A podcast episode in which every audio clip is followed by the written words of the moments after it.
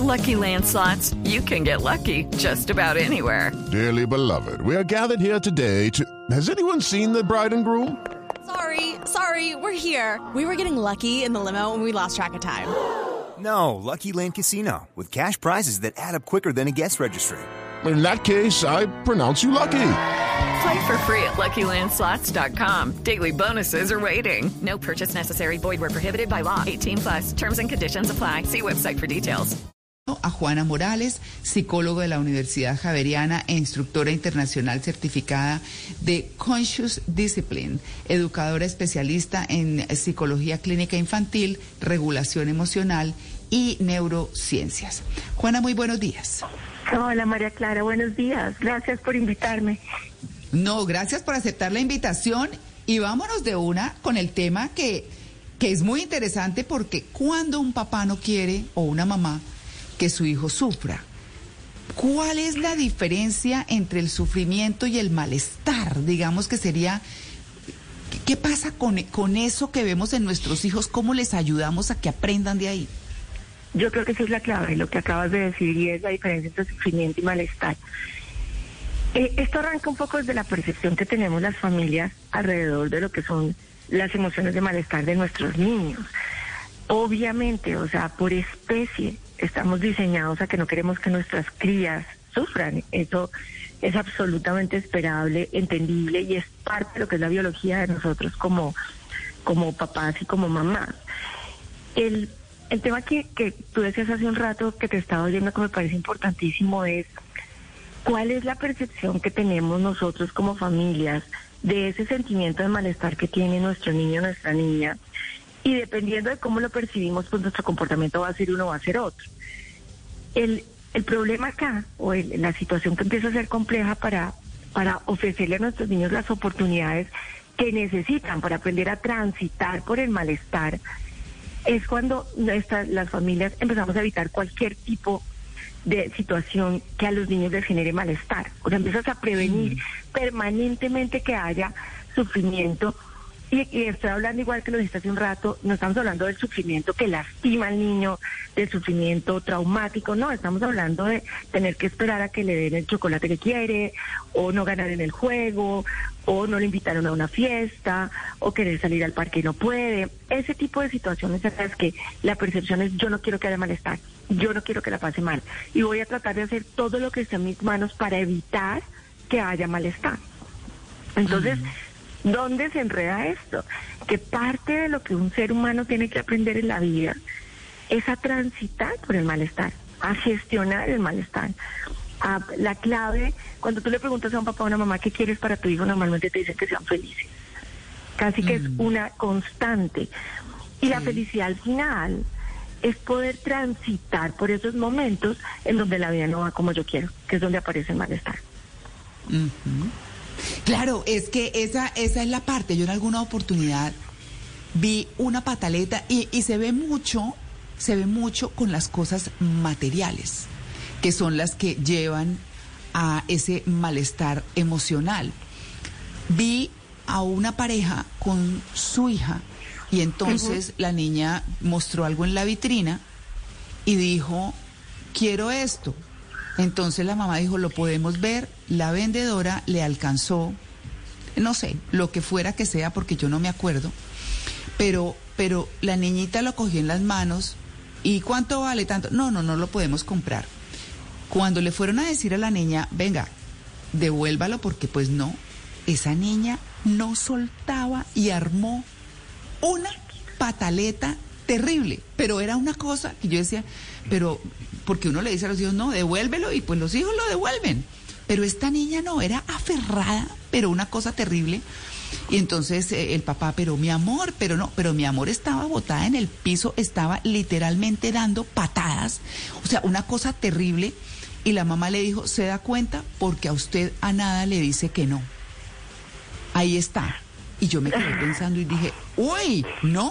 Una cosa súper impresionante. Pero, pero cuando uno ve ese tipo de situaciones, que eso es solo un ejemplo, que a mí me marcó en lo particular, me marcó, eh, dice uno, ¿En qué se equivocaron en la gestión? Darles todo tampoco. Por eso decía al comienzo que un poquito de hambre, un poquito de frío. Eh, bueno, ¿cómo es esa medida? ¿Cómo los papás deben llegar a hacer razonar al hijo sin que eso se vuelva la lección y la cosa, sino algo contundente? ¿Cómo se deben dirigir a sus hijos para gestionar esos malestares, esos malestares? Una, nosotros hablamos mucho de lo que son las prácticas 724. Ese es una, un, digamos que un término que hemos acuñado nosotros en nuestro trabajo. Y es que fíjate que tú tienes dos tareas en la crianza permanente, permanente. Una es atender el momento presente, apagar el incendio, el desborde emocional, eh, la situación con el amigo. Esa es una, transitar por esos momentos de crisis diarios. Pero la otra es educar para tratar de hacer de ese hijo o de esa hija su mejor versión. Y eso es hacia futuro. Por eso tú todo el tiempo estás pensando cosas como, si hoy está gritando así, ¿cómo ir a hacer mañana? Si hoy me levanta el ojo así, ¿cómo ir a hacer cuando tenga 15 años? Entonces, una de las cosas que se vuelven fundamentales en esto es esto que haces todos los días. No la atención necesariamente de la crisis, sino lo que haces todos los días. La estructura que le ofreces diariamente a tu hijo, que es una de las claves para que los niños vayan aprendiendo a transitar por estos momentos de yo quería y no pasó. Ese es, ese es el, el, lugar en donde aparece el malestar. Yo quería y no pasó. En ti, en mí, a los dos años, a los cinco, en los preadolescentes, adolescentes. Entonces, postergar la gratificación, así, es, así se llama el término, que es enseñarle a un niño o una niña a que espere un ratico, a que espere la fila. Si tú te acuerdas, María Clara y yo, que soy grande, pues yo esperaba en el mm. banco con mis papás, eh, la mm. carta se demoraba en ir y volver, eh, si vas a comerte algo, pues esto no era en dos segundos, no existía quien te, los domicilios no existían como hoy. O sea, que mm. las series no existían, tenías que esperar cada ocho días a que saliera el programa de televisión que te gustaba. Eso ya no está. Sumado a que las experiencias que tuvieron nuestros niños durante los años de el tiempo de confinamiento hizo que tuvieran menos experiencias para eso. Entonces, cuando a la pregunta que tú me haces de ¿Qué tenemos que hacer las familias? Básicamente lo que tenemos que hacer las familias es ayudarlos en la vida cotidiana a que encuentren ese camino que entre más chiquitos más difícil va siendo por obvias eh, razones de desarrollo, porque no está listo ese cerebro para poder regular de a poquitos. y empezamos por primero va tu hermano, luego vas tú. Es el turno de mm. papá, luego es mi turno.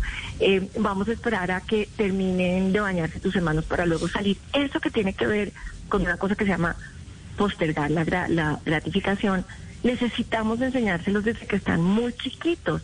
Y el, cuando esté... Judy was boring. Hello. Then Judy discovered chumbacasino.com. It's my little escape. Now Judy's the life of the party. Oh, baby, mama's bringing home the bacon. Whoa, take it easy, Judy. The Chumba life is for everybody. So go to ChumbaCasino.com and play over 100 casino style games. Join today and play for free for your chance to redeem some serious prizes. ChumbaCasino.com. No purchase necessary. Void where prohibited by law. 18 plus terms and conditions apply. See website for details. El problema parece que un niño menor de tres años, pues, ¿cuál es su herramienta principal para expresar malestar? Pues llora. Es lo que tiene en su morral de herramientas. Y ahí sí, es grita. donde claro, y grita, y algunos se, se tiran al piso, y otros tiran cosas porque son las herramientas que tienen por desarrollo de su cerebro. Sí. Pero cuando la interpretación que... Dale. Sí, sí, qué pena interrumpirla. A mí me parece muy importante eh, esa parte que, que, está tratando en este momento de las herramientas que tiene a su disposición el niño en ese momento. Porque... Yo estoy de acuerdo con, con, que, con que hay que formar a los niños en, por ejemplo, saber perder, que muchos adultos no saben perder porque de niños no les enseñaron a perder, siempre ganaban. O saber lidiar con las dificultades, con la adversidad cuando les sucede, por ejemplo, si tienen un problema con un compañero. Entonces aprender, aprender a lidiar con eso, aprender a lidiar con su emocionalidad, entenderse. Pero yo tengo muy buenos recuerdos de, de cómo en mi infancia me evitaron mucho sufrimiento y dolores que ahora yo pienso en lo cotidiano y, mucho más allá, me siento agradecida porque mis padres me hayan evitado ese tipo de, sufrimiento. Entonces yo creo que, el equilibrio, el equilibrio es difícil, porque ese agradecimiento que, que siento también tiene mucho que ver con que mis padres me enseñaron que la vida no es fácil. Entonces, ¿cómo hacer para, para hacer ese equilibrio como padre?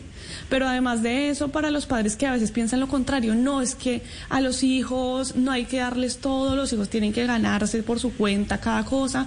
Y pues los padres podrían ayudar mucho a sus hijos y los hacen pasar a veces una vida difícil. ¿Cómo hacer que para todo- que sus padres vean el equilibrio? El equilibrio? Acabas de decir dos cosas que me parecen fundamentales. La primera es las herramientas que tienen los niños. Tienes que tener, o sea, educarse sobre cuál es la manera como los niños expresan frustración dependiendo de su edad, te va a ayudar. O sea, dialogar y reflexionar con un niño de dos y tres años, pues es que no tienes la madurez para hacer esto. Y o la otra cosa que me parece importantísima que acabas de decir es cómo, o sea, cuál es esa creencia que tú tienes en la cabeza frente a cómo educas a tu hijo. Entonces, tienes una en un extremo, estoy hablando de los extremos desde la vida es dura, entonces como la vida es tan dura, los tenemos que exponer a muchas situaciones para que aprendan desde temprano, que son estas familias que exponen a los niños a unas situaciones de adversidad que los niños no están preparados para manejar. Esa es una. Y la otra es, la vida es muy dura, entonces como es tan dura no los hagamos pasar por ningún malestar porque ya les va a tocar más tarde. Lo que hoy en día sabemos es que los niños que tienen estrategias, esa es la famosa resiliencia desde tempranísimo, para poder transitar por me siento mal, yo quería y no pasó, yo quería el juguete y no pasó, y ahora hay alguien que me acompaña, y es, ahí está la diferencia. Una cosa es decirle a un niño, no puedes comerte ese chocolate.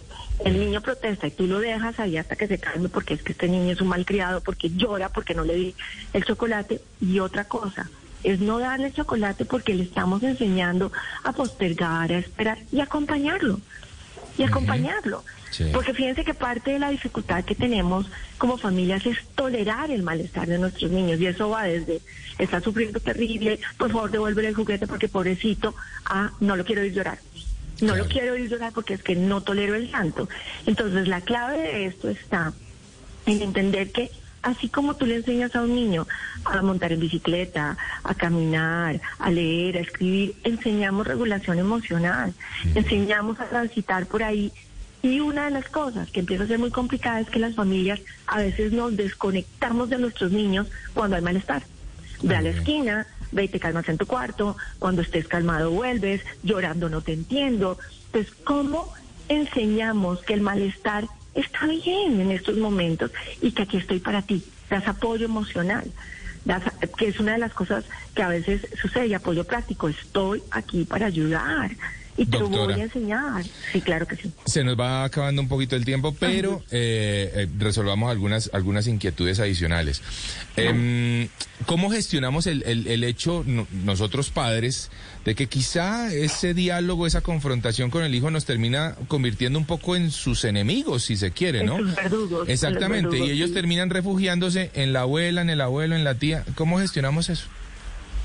Una de las cosas es que eh, los niños van a reaccionar con sus cuidadores primarios. Es esperable que tu hijo quiera estar con su abuela, que obviamente da menos estructura y límites que tú. Y eso hay que saberlo. O sea, los desbordes van a ser principalmente contigo, las protestas van a ser principalmente contigo, y esa pelea o ese momento de la vida hay que darlo, porque es parte de lo que los niños necesitan y es su referente que te ayude. Entonces, pensar, yo siempre digo conversar contigo mismo, diciéndote cosas como, es que esto es lo que toca. El adolescente te va a mirar mal porque es que eso es lo que hacen y ojalá lo haga contigo porque es que tú eres su persona. Entonces, ayudarte tú mismo a decirte, ok, esto es así, va a estar más tranquilo con la abuela, cuando se come se porta mejor con la abuela, por eso es que cuando tú llegas y dices, ay, tan raro, estaba perfecto, hasta Claro. que llegaste, pues, desconfiguraron. Claro. Pero es que la abuelita es. siempre desconfigura a lo- a los, a los hijitos. Pero ¿qué, ¿en qué tendría que pensar un padre de familia antes de, de llamarle la atención o de protegerlo eh, para que no le pasen cosas eh, de pronto malas a su hijo? ¿Qué podría pensar uno antes de abrir la boca y decirle de pronto algo que lo puede perjudicar en el futuro, doctora? Yo pienso que el, el- la conversación interna arranca por regularse uno como adulto. O sea, que es regularse? Puedes decir como Juana, respira, respira, tú puedes poner, yo puedo con esto, yo puedo con el malestar que me genera esto. Y la siguiente pregunta es, ¿cómo lo ayudo? ¿Cómo lo ayudo a transitar por acá? No cómo lo corrijo, no cómo lo castigo, no cómo lo... ¿Cómo lo ayudo? ¿Qué necesita ese niño? Pero el adulto necesita organizarse al mismo para poder ayudar al niño, porque si no vas a terminar haciendo cosas que no lo ayuden. Entonces fíjate que, ¿por dónde arranca esto? Pues por el adulto. Por la pregunta que se hace, ¿qué, le- qué va a aprender de esto? ¿Va, ¿No le vamos a dar chocolate en la vida o es que se lo vamos a dar después de que almuerce? no lo vamos a dejar ver televisión o es que le vamos a contar que primero va la tarea, que luego va al descanso y que luego va la televisión. ¿Qué le estoy enseñando de esto? Y una cosa que me parece muy importante y es ese pensamiento que hay detrás de cuál es mi intención, que aprenda a sufrir o que aprenda a transitar por el malestar. Son dos preguntas distintas. Porque es que nosotros no queremos que nuestros niños aprendan a sufrir. Lo que queremos es que nuestros niños y niñas aprendan a tolerar, eso se llama la ventana de tolerancia del malestar, porque así va a ser más fácil para ellos jugar con otros niños, aprender en el colegio, esperar a que las cosas sucedan, tener logros a largo y mediano plazo, que eso les va a tomar años, poder relacionarse con nosotros, evitar comportamientos de riesgo. Todas esas cosas suceden cuando un niño es capaz de de tolerar el malestar, que es difícil. Ahora, para terminar, fíjate, volviendo a la pataleta que nos contaba María al principio, ese desborde emocional de esa niña, si tú no le das el juguete, está aprendiendo. Si estás ahí para decirle esto es muy difícil, tú querías el juguete y no lo podemos tener, y por eso estás así. Y no le das el juguete y le muestras estructura, pues sí, tuvimos un desborde muy aburrido, pero ella está aprendiendo y esto necesita práctica, mucha práctica.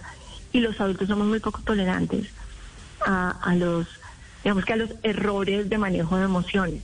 A otros somos muy tolerantes, pero a estos nos cuesta mucho trabajo.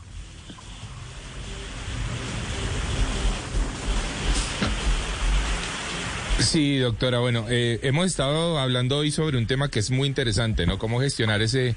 Claro, Ese claro, es que eh, entre otras cosas estaba diciendo, es que había cerrado el micrófono y, y- y me, me acabo de acordar. Pero bueno, es que le, le estaba diciendo que uno siempre piensa en que a los hijos, y lo he dicho mucho acá, hay que enseñarles a decir no. Pero además, hoy también pienso que hay que enseñarles a gestionar, a asumir un no que viene de afuera para ellos. Hey guys, it is Ryan. I'm not sure if you know this about me, but I'm a bit of a fun fanatic when I can. I like to work, but I like fun too. It's a thing. And now the truth is out there. I can tell you about my favorite place to have fun. Chumba Casino. They have hundreds of social casino style games to choose from with new games released each week. You can play for free anytime, anywhere. And each day brings a new chance to collect daily bonuses. So join me in the fun. Sign up now at chumbacasino.com. No purchase necessary. Group. Void were prohibited by law. See terms and conditions. 18 plus.